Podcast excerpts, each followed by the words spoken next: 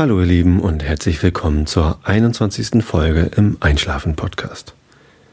Heute möchte ich euch etwas über den FC St. Pauli erzählen, meinen allerliebsten Fußballverein. Bin da seit vielen Jahren Fan und ähm, gehe auch gerne ins Stadion.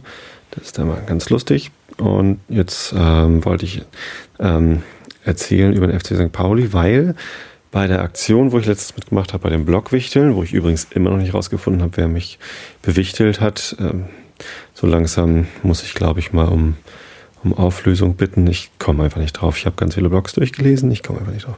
Zumindest beim Blockwichteln gab es sehr viele Bewichtelungen zum Thema FC St. Pauli. Es haben auch sehr viele FC St. Pauli-Blogger teilgenommen beim Blockwichteln. Insofern ist es nicht erstaunlich. Aber dadurch habe ich jetzt nochmal viel über den Verein und seine Fans und wie das so alles zusammenhängt nachgedacht.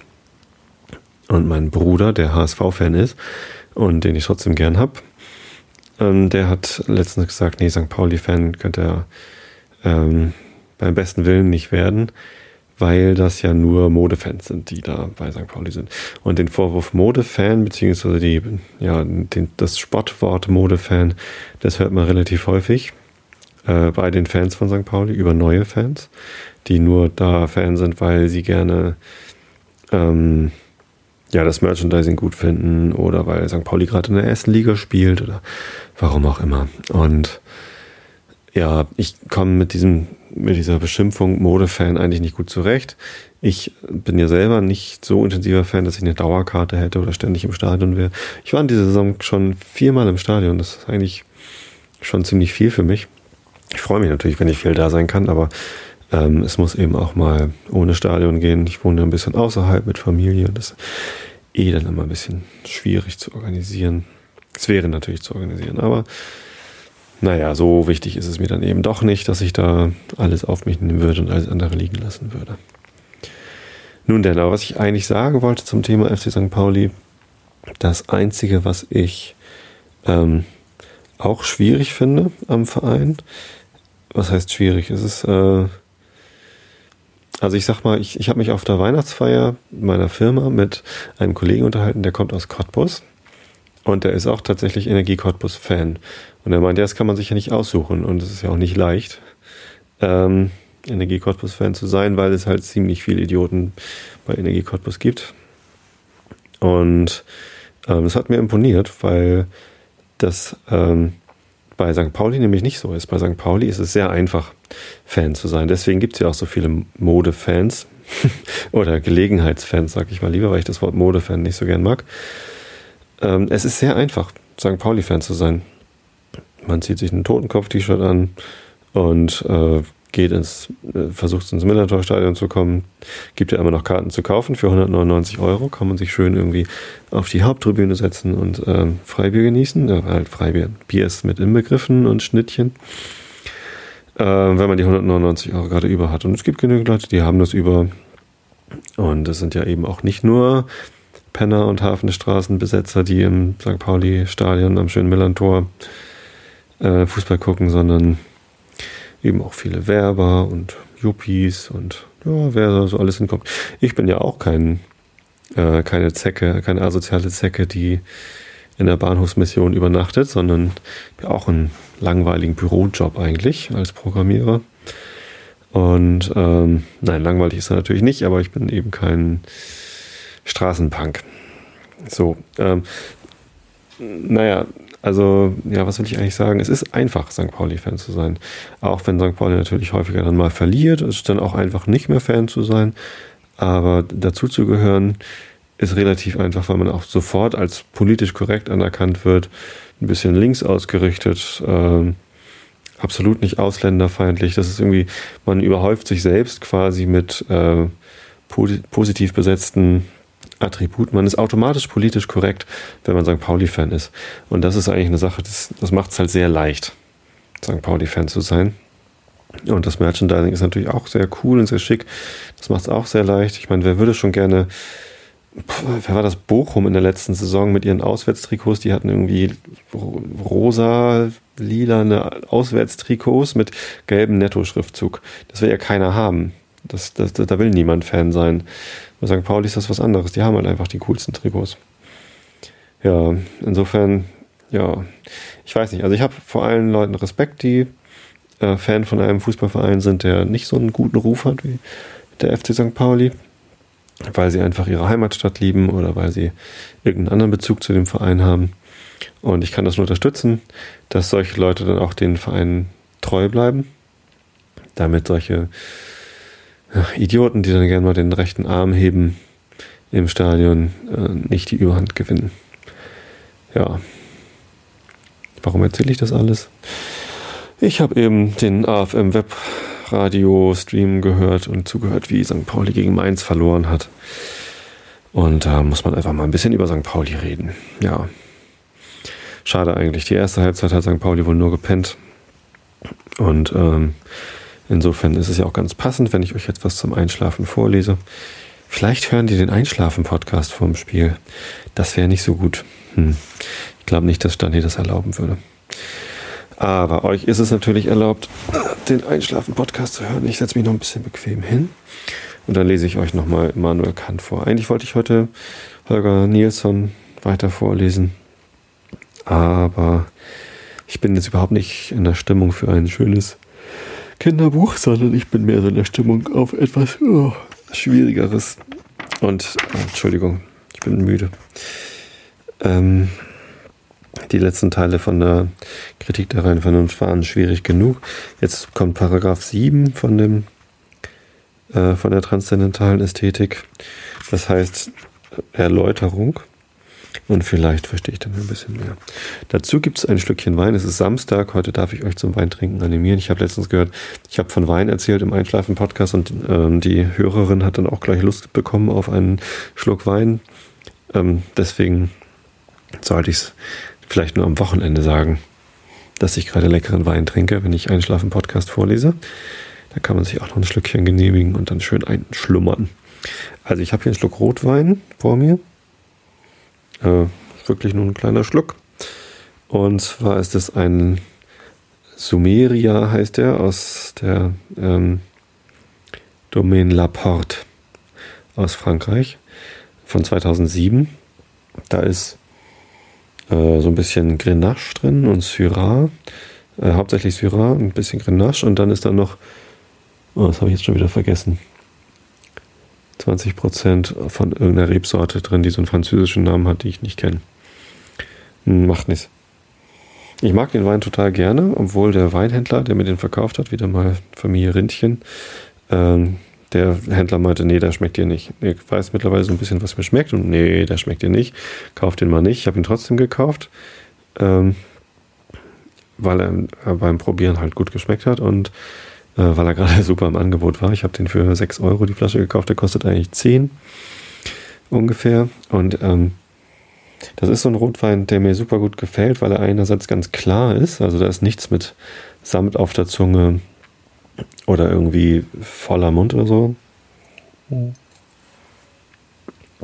Sondern so klar wie Traubensaft. Mhm. Aber genügend Kanten und Ecken hat, um interessant genug zu sein. Das mag ich immer ganz gerne. Der riecht so ein bisschen nach Pflaume, ganz leicht Nelke vielleicht so. Ähm, das bringt er im Geschmack auch gut rüber. Und ist einfach nur ein toller Wein. Also kann ich von ganzem Herzen empfehlen, wenn man sich mal was ganz Tolles leisten möchte. Ja, 10 Euro ist jetzt auch nicht die Welt, aber will man sich ja vielleicht nicht den ganzen Weinkeller von vorstellen. Wenn es den im Angebot gibt, sofort zuschlagen. Ganz toller Wein. So, mit diesem Schluck Wein auf der Zunge. Ich weiß übrigens nicht, warum ich so viel schlucken muss immer beim Vorlesen. Ich habe ja letztens Kritik für meine Schluckgeräusche bekommen, wobei ähm, der gute Didio, ähm, ich habe schon wieder vergessen, der mir im iTunes Store die drei Punkte Bewertung gegeben hat, der hat sie auch jetzt auf vier Punkte angehoben, weil ich in den letzten Folgen weniger geschluckt habe. Da will ich jetzt natürlich versuchen, dabei zu bleiben. Vielleicht liegt es an dem Wein, dass ich so einen Speichelfluss habe und äh, mehr schlucken muss, weil es die, ähm, der Geschmack auf der Zunge, der regt natürlich dann hm, meinen Speicherfluss an. Ja, auch ein tolles Thema zum Einschlafen. Jetzt lese ich euch lieber vor, bevor ich noch mehr Quatsch erzähle. Paragraph 7 Erläuterung. Wieder diese Theorie, welche der Zeit empirische Realität zugesteht, aber die absolute und transzendentale bestreitet, habe ich von einsehenden Männern einen Einwurf so einstimmig vernommen, dass ich daraus abnehme, er müsse sich natürlicherweise bei jedem Leser, dem diese Betrachtungen an ungewohnt sind, vorfinden. Er lautet also, Veränderungen sind wirklich, dies beweiset der Wechsel unserer eigenen Vorstellung, wenn man gleich alle äußeren Erscheinungen samt deren Veränderung leugnen wollte. Nun sind Veränderungen nur in der Zeit möglich, folglich ist die Zeit etwas Wirkliches. Die Beantwortung hat keine Schwierigkeit. Ich gebe das ganze Argument zu. Die Zeit ist allerdings etwas Wirkliches, nämlich die wirkliche Form der inneren Anschauung. Sie hat also subjektive Realität in Ansehung der inneren Erfahrung. Das heißt, ich habe wirklich die Vorstellung von der Zeit und meinen Bestimmungen in ihr. Sie ist also wirklich nicht als Objekt, sondern als die Vorstellungsart meiner selbst als Objekts anzusehen. Wenn aber ich selbst oder ein anderer Wesen mich ohne diese Bedingung der Sinnlichkeit anschauen könnte, so würden eben dieselben Bestimmungen, die wir uns jetzt als Veränderung vorstellen, eine Erkenntnis geben, in welcher die Vorstellung der Zeit mithin auch der Veränderung gar nicht vorkäme.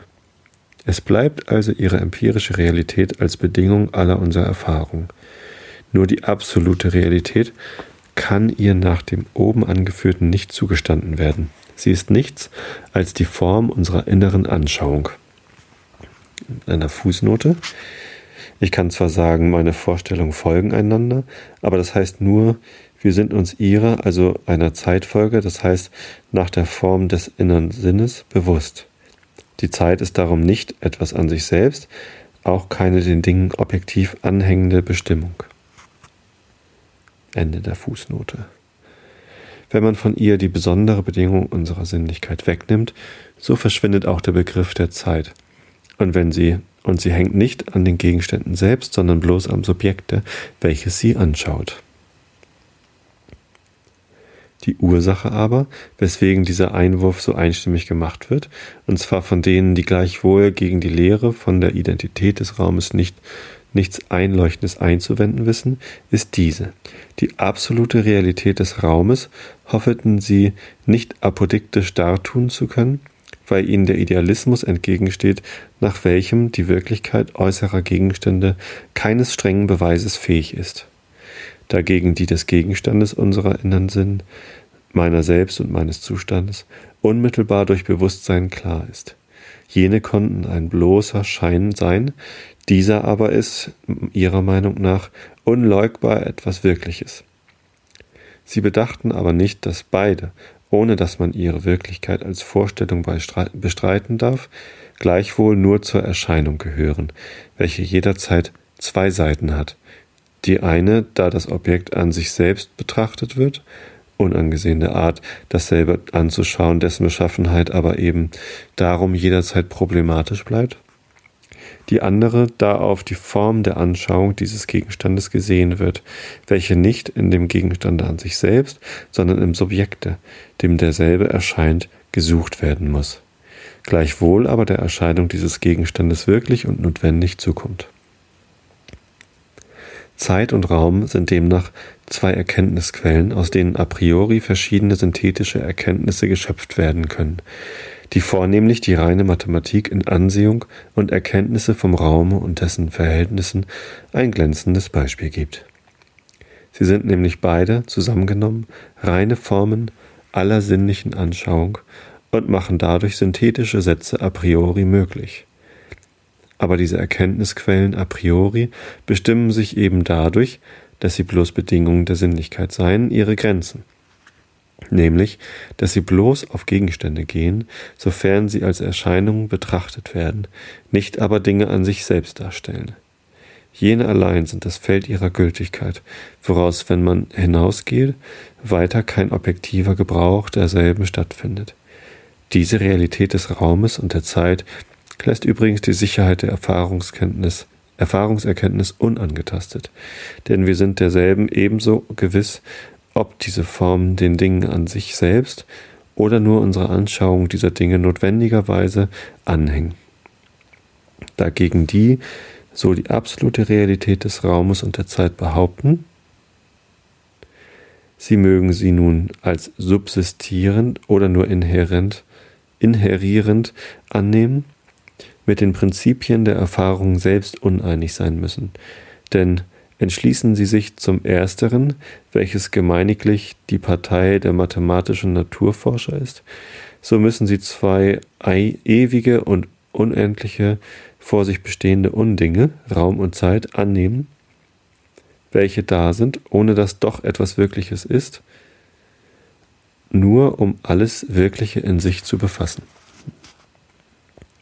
Nehmen Sie die zweite Partei, von der einige metaphysische Naturlehrer sind, und Raum und Zeit gelten ihnen als von der Erfahrung abstrahierte, ob zwar in der Absonderung verworren vorgestellte Verhältnisse der Erscheinung, neben oder nacheinander, so müssen sie den mathematischen Lehrern Lehren a priori in Ansehung wirklicher Dinge, zum einen im Raume, ihre Gültigkeit wenigstens die apodiktische Gewissheit bestreiten, indem sie diese, indem diese a posteriori gar nicht stattfindet und die Begriffe a priori von Raum und Zeit dieser Meinung nach nur Geschöpfe der Einbildungskraft sind, deren Quell wirklich in, in der Erfahrung gesucht werden muss, aus deren abstrahierten Verhältnissen die Einbildung etwas gemacht hat, was zwar das Allgemeine derselben enthält, aber ohne die Restriktionen, welche die Natur mit denselben verknüpft hat,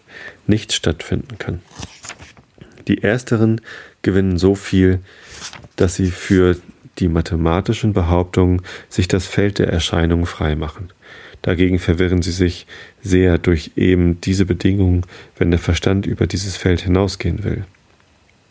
Die zweiten gewinnen zwar in Ansehung des Letzteren, nämlich, dass die Vorstellung von Raum und Zeit ihnen nicht in den Weg kommen, wenn sie von Gegenständen nicht als Erscheinungen, sondern bloß im Verhältnis auf den Verstand urteilen wollen, können aber weder von der Möglichkeit mathematischer Erkenntnisse a priori, indem ihnen eine wahre und objektiv gültige Anschauung a priori fehlt, Grund angeben, noch die Erfahrungssätze mit jenen Behauptungen in notwendige Einstimmung bringen. In unserer Theorie von der wahren Beschaffenheit dieser zwei ursprünglichen Formen der Sinnlichkeit ist beiden Schwierigkeiten abgeholfen. Dass schließlich die transzendentale Ästhetik nicht mehr als diese zwei Elemente, nämlich Raum und Zeit, enthalten könne, ist daraus klar, weil alle andere zur Sinnlichkeit gehörigen Begriffe selbst der der Bewegung, welche beide Stücke vereinigt, etwas Empirisches voraussetzen, denn diese setzt die Wahrnehmung von etwas Beweglichen voraus. Im Raum an sich selbst betrachtet ist aber nichts Bewegliches, daher das Bewegliche etwas sein muss, was im Raume nur durch Erfahrung gefunden wird, mithin ein empirisches Datum. Ebenso kann die transzendentale Ästhetik nicht den Begriff der Veränderung unter ihre Data a priori zählen. Denn die Zeit selbst verändert sich nicht, sondern etwas, das in der Zeit ist. Also wird dazu die Wahrnehmung von irgendeinem Dasein und der Sukzession seiner Bestimmung mithin Erfahrung erfordert. Mhm. Das war Paragraph 7. Jetzt kommt Paragraph 8, allgemeine Anmerkungen zur transzendentalen Ästhetik.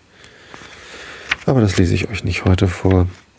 Wie ihr vielleicht ein bisschen hört, ist meine Nase schon wieder dicht. Ähm, ein bisschen erkältet. Wir haben heute Tannenbaum geschlagen. Vielleicht war ich zu lang in der Kälte oder im Schnee. Aber es war sehr schön heute. Die Sonne hat geschienen. War ein ganz toller Tag der jetzt zu Ende geht. Und ich wünsche euch eine gute Nacht, schlaft recht gut, Augen zu und bis zum nächsten Mal.